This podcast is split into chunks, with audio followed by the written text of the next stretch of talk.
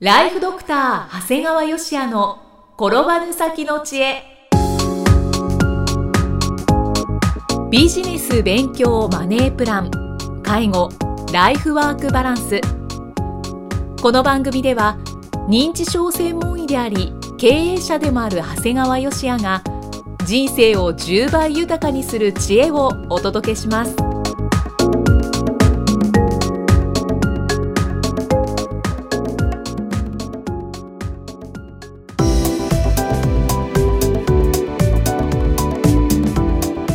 にちは、生きみえです。ライフドクター長谷川芳也の転ばぬ先の知恵第1回目が始まりました。長谷川先生よろしくお願いいたします。よろしくお願いします。さあ番組がリニューアル今回からいたしまして BGM も変わりましたのでリスナーの皆さんもきっと新鮮な気持ちでお聞きいただいているのではないかと思いますが、えー引き続き番組アシスタントは私生きみえが務めさせていただきます。そして、えー長谷川先生がさまざ、まなお話をしていただくんですけれども、まあ、内容はこれまで以上に充実した内容となるということで よろしいですか？はい、ちょっとプレッシャーをかけてしまいましたね。大丈夫ですよ。大丈夫ですか？はい。はい、であのこの回から聞いてくださっているリスナーの皆さんもいらっしゃると思いますので、えご紹介をさせていただきますと長谷川芳也先生は認知症専門医師そして岐阜県にあります医療法人ブレイングループの理事長も務めていらっしゃいます。週4回診療を行いながら全国各地で、え認知症の講演会また、え生命保険会社ファイナンシャルプランナーさん向けの講演会だったりまた経営者さん向けの講演会なども行っています。それでは第1回目は本のご紹介。そうですね。最初からまあ時々、えー本を紹介させていただいていたんですけども、まあ、今まで介護職というところからですね、まあ、いろんな業種にお話を広げていくためにですねとてもいい本ではないかなということで「俺のフレンチイタリアン」っていう本になるんですが、はい。まあ、これ、まあ、決して飲食という業種だけじゃなくてですね、まあ、他の業種の方にも大変参考になるんではないかなという、えー本になります。うん。これ坂本隆さんっていうですね、まあ、ブックオフを上場させた方が書かれた「俺のフレンチイタリアン」ですね。はい興味深いです。まあ、これね正直言うとねはい、いわゆる本の想定っていうの本の見栄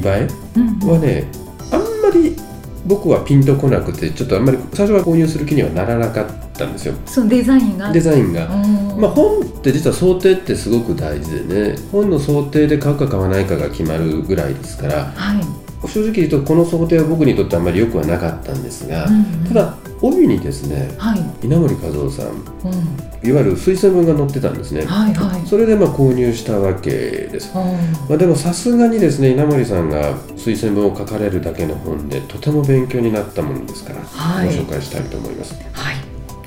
でも一番最初にガーンときた言葉がですねビジネスの戦いに勝つ条件は競争優位性があること。でこれってある程度やっぱりみんなわかるわけですね、ある程度競争して優位性があるからみんな入るわけなんですがやはい。っぱそれと同時にですね参入障壁が高いってことなんですね。高いこと、要するに真似されない入ってきにくい。うんうん。だから例えば新しいいいアイデアのいわゆる競争優位性が高いものができてですね最初バーンとうまくいくことって結構あるんですね、うん。ただ他が真似しやすいとですねすぐに真似られちゃって、はい。すぐ競争優勢も失われちゃうんですよね。あ例えばもう一時すごく流行ったねこうはい。機械に乗ってるだけでこう痩せるっていうお店っていろんなところにできたでしょ。ーありましたありました。あれも一番最初って結構競争優勢あったわけですよ。あこんなすごいもうそんなた乗ってるだけで痩せるなんてすごいじゃないってことだったんです、はいで、まあ、最初やったところは結構儲かってたわけなんですがあれ機械かや誰でも小さなスペースでやれるもんだから、うん。もうあっという間にブームになってしまって、まあ、これもいわゆる競争優勢はあったんだけどあっという間に参入されて今見ることほとんどないでしょ。そうですね。そういえばあったなっていうでしょ？状態ですよね。だから最近でいくと僕はそんなもういっぱいあると思ってるんですだから一時ちょっとブームでマスコミなんかでも林立てられてでもやっぱりそこに参入障壁がねはい。低いとすぐ真似されちゃいますから、いわゆる、まあ、スーツなんかにもそういうのがありましてね。1万9800円だとか2万9800円でスーツが買えるなんていうのもですね。昔は考えられなかった。最初にそれをやった企業っていうのはすごくこう競争優位性があったんだけども、はい、やっぱこれも参入障壁が高いとみんな真似してやってくるんですね。だからやっぱこの国のビジネスっていうのはですね流行るなと思ったらみんな真似して一気に群がってきますから、はい、いかに参入しづらいかっていうことも大事だよっていうことを最初のこの本には書いてありましたね。そうかでも確かにそうですよね。そうなんですよ。でもう次から次へいろんな話があってねこれね実はね回転率のことが書いてあったんですよ。はい、で回転率が上がればですね原価率60%の方が利益は出しやすいって書いてある。うんうん、イギさんいわゆるレストランって原価率ってどれぐらいかって知ってます？原価率ですか、はい、え通常ということですか、うん、大体普通はですね、まあ、30%ぐらいを上限にしなさいって言われるわけですよ。上限にしなさいといういやそうじゃないと大体ビジネスとして成り立たないんですよ。例えばラーメン屋さんでも食堂でもね原価を3割以下にしないと、うん、他に人件費だとか家賃だとか光熱費とかあってですねあの儲からんようになってるんです、逆に言うと原価率をもっと3割どころか20%ぐらいにしてくれればもっと儲かるね、ただやりすぎちゃうと質が悪い割に値段が高いって言われちゃうからそのちょうどいい頃合いが大体30%ですね、はい、ただ俺のフレンチ俺のイタリアンは原価率60%でも利益出せるよって言ってるんですよね。倍ですね。これねなんでかっていうと実は家賃の部分なんですね。はい。実は僕はですねこのポッドキャストの前の時にですねどんなビジネスでも不思議と家賃比率15%なんだよってお話をしたことがあるんですね、うんうん、でそれよりも低かったらよりいいですよっていうことを言ってたんだけど要するに大体どんなビジネスでも家賃比率大体15%ぐらいになるんだよっていうんだけど、はい、ただ実際ですねここの俺のフレンチイタリアンは回転率をすごく上げてるんですね、うんうんうん、普通のね例えば高級レストランっていうのは、はい、大体ですね4人の席でまあ、せいぜい平均すると3人ぐらいしか埋まらないもんだから実質1回転してないんですよ。実質は大体4人の席に3人だから実質が0.75回転なんですよね。はいはい、でこれをですね俺のフレンチ俺のイタリアンは大体4.5回転するように設定したらしいんです。ってことは4.5回転ってことは0.75回転の6倍お客さんが入るわけなんです。っていうと家賃比率が例えば15%でやってたら、はい、実質6倍のお客さんが入ってますので、はい、実質は15%の6分の12.5%の実質家賃になるんですよね。劇的に下がるんですね。ですからでこの12.5%浮いた分をまた原材料費につぎ込みましょうよということなんですね。これは衝撃的でしたねびっくりしますね。僕はですね実は家賃比率は15%が限度ですよ。だからそれより安くした方がいいですよと僕は言ってたんだけど、はい、まあ、せいぜい15%がまあ12%とかうまくいったら10%ぐらいになるといいよぐらいのことしか僕は考えてなかったんですよね、ただまさか回転率を上げることで実質の家賃比率を2.5%になるなんてことは考えもしなかったんですよ。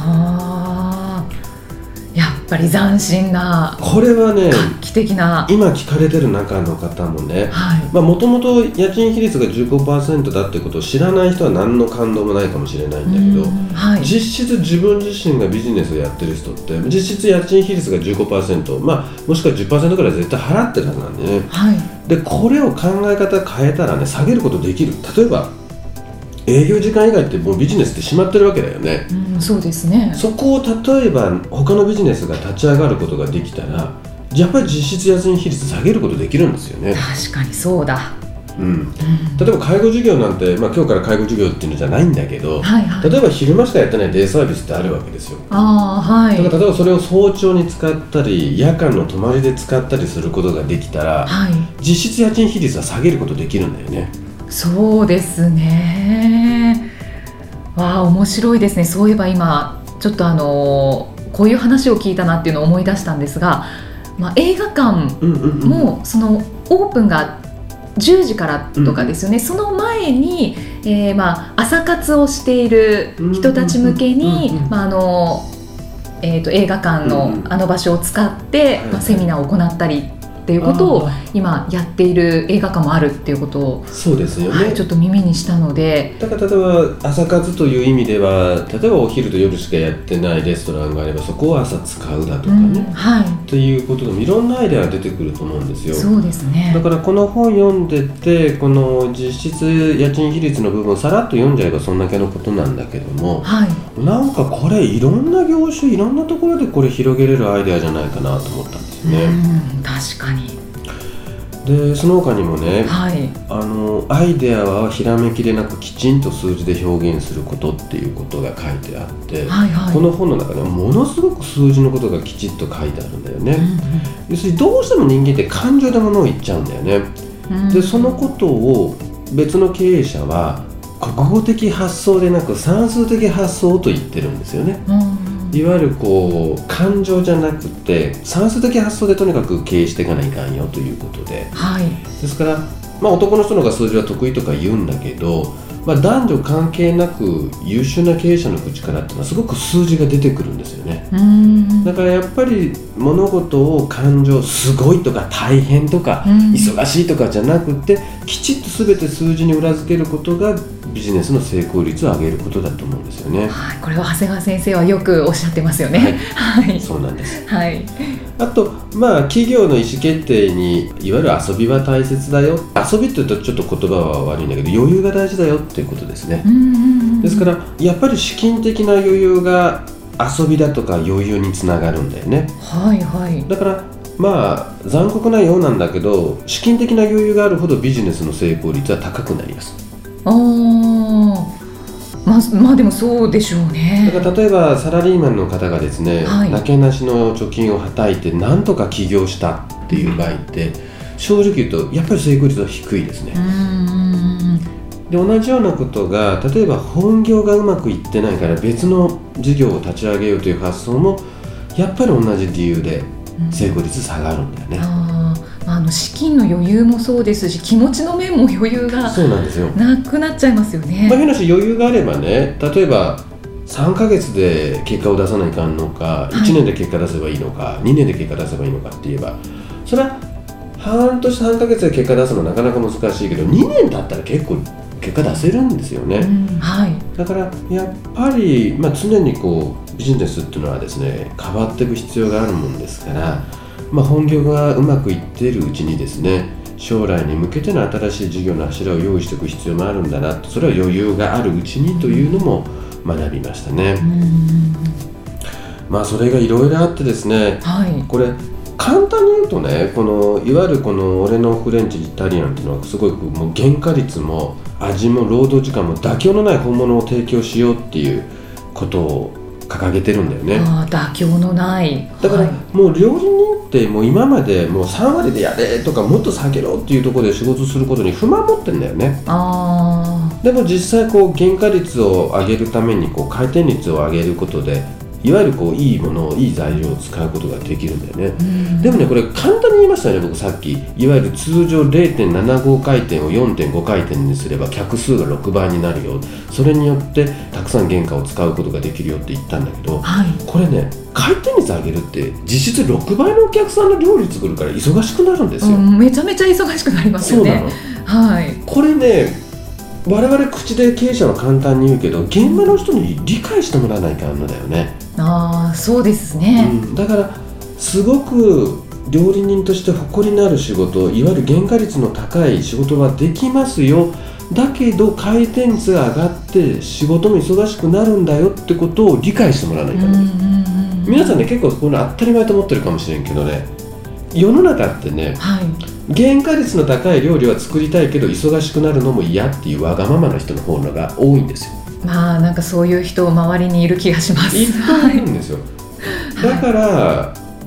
逆に言えば回転率だけ上げれば誰もが同じことがやれるかじゃなくて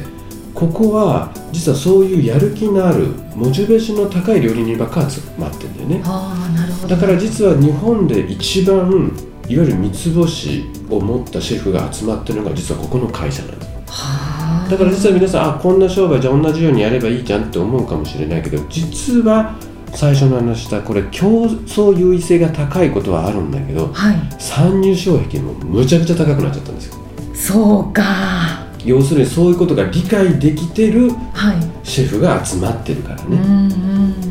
だからいい加減なシェフ集めたら女もいくら原価率高いって言っちゃって6倍の料理作るなんて大変だっていう人はこれにはついてこれないんですよね、うん。あもうこの時点でもうブランド化している気もしますね。そうなんです。はい。で実際これフランチャイズでやってるわけなんですがはい。もうこれもねやっぱりこれこそ稲森さんが推薦する一つだなと思うんだけど世の中ってフランチャイズってものすごくあるんだけどはい。これね実はみんながビジネスモデルを作るとね正直言うと加盟店たくさんやって、まあ、本部が大儲けするんだっていうことでフランチャイズやってるとこ多いんですよね。うん。だからすごくフランチャイズで揉めてるとこってすごく多いんですよ。うん。で実はここのいわゆるこの坂本さんのところはですねはい。もし加盟店が経営成り立たなくなったら本部が買い取ってでもですね絶対加盟した人を不幸にしないという強い決意でやってるんだよね。あいわゆる稲森さんのいわゆる利他の心他人のための利益のための心っていうのが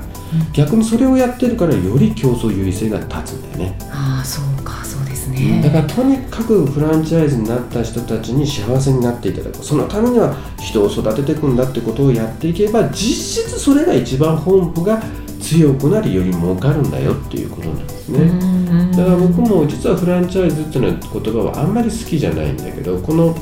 いわゆる坂本さんのやってるのは、まあ、これどっちかというとフランチャイズっていうと僕はのれん分けに近いかなって気はしてるんですけどね。はいはい。僕はとてもこれは好きだなというふうに思っています。うん。で最後にねねはい。今度こういうこともやろうと思ってるっていうのがまたありましてね。はいはい。次はジャズライブとのコラボやりたいっていうわけ。書いてあるの。俺のフレンチイタリアンで。でこれは何でかっていうとやっぱこの日本にはすごく音大も出て、ジはい。ャズの心得があるんだけど、まあ、すごいミュージシャンとしての腕もいいんだけど年収がもう250万ぐらいっていう人がいっぱいいるそうなんです。うん。でこういう人たちをいわゆるこのレストランと組むことによって彼らの地位を上げようっていう意味であの今度そういうことをやろうって言ってるわけ、もう絶対流行るよねそれね。そうですね。でこういうお話を聞くだけでちょっとワクワクしますね。そうなんですよね、はい。でやっぱりそこには坂本さん個人が儲けようじゃなくて、まあ、当然儲けることは大事なんだけど、はい。その前提にやっぱり利他の心があるんだよね、うん。だからこれ、まあ、坂本さんも正直ともう70超えてみえてね。はい。もう改めてビジネスをなんて思ってなかったそうなんです。あそしたらいわゆる80歳超えた稲森さんがさあはい。京セラ KDDI について今度日光のね経営までされたよね。で負け取れんってことでやられたそうですから。はい。まあこれ正直言ってこれ聞いてる方きっともっと若い人ばっかりだと思うわけ。はい。俺は90ですね歳だっていう人はきっとこれ聞いてくださる人いないと思うから。はい。やっぱり我々はですね経営者としてこれ悪いけど稲森さんや坂本さんには負け取れんなという気はする、うんうんでよく皆さんね経営者の中で僕の業種は特別だからっていう人いるの。うん。例えば医者だったら医療業界は特別介護は介護業界は特別飲食はみんな自分の職種はあの特殊だっていうのね。はい。だけどね経営の本質って一緒なんだよね。うん。だって稲森さんあれだよ。京セラ KDDI にこれ全部違う分野で全部成功させてるでしょ。そうですよね。でこれ実際坂本さんも変な話ブックオフと俺のフレンチイタリアンで全く別でしょ。だはい。からは絶対経営っていうのはね本質は一緒なんですよ。いうんでやっぱりそこに業種は関係なくねやっぱり利他の心っていう部分で経営をしていけばですね必ず成功させるんだなとだから僕は個人的にまあいろんなことショック受けるようないろんな知識を得たとともにですねなんかこう負け取れんなっていうすごい力をいただけたですね、いい本だったなと思っておすすめしました。いや本当に面白いなと思いました。あのこう雲の上の人の話だなというふうに捉えるのではなく、長谷川先生も今おっしゃっていましたけれども、まあ、悔しいなと、一歩でも近づくぞとまあまだ70になるまで僕も二十何年ありますんでそうですよあね。の負けじとと思ってます、はいえーぜひお聞きの皆さん、ね、手に取って読んでいただければと思いますね。えー坂本隆さんが書かれた「俺のフレンチイタリアン」という本を今日はご紹介いただきました。長谷川先生ありがとうございました。ありがとうございました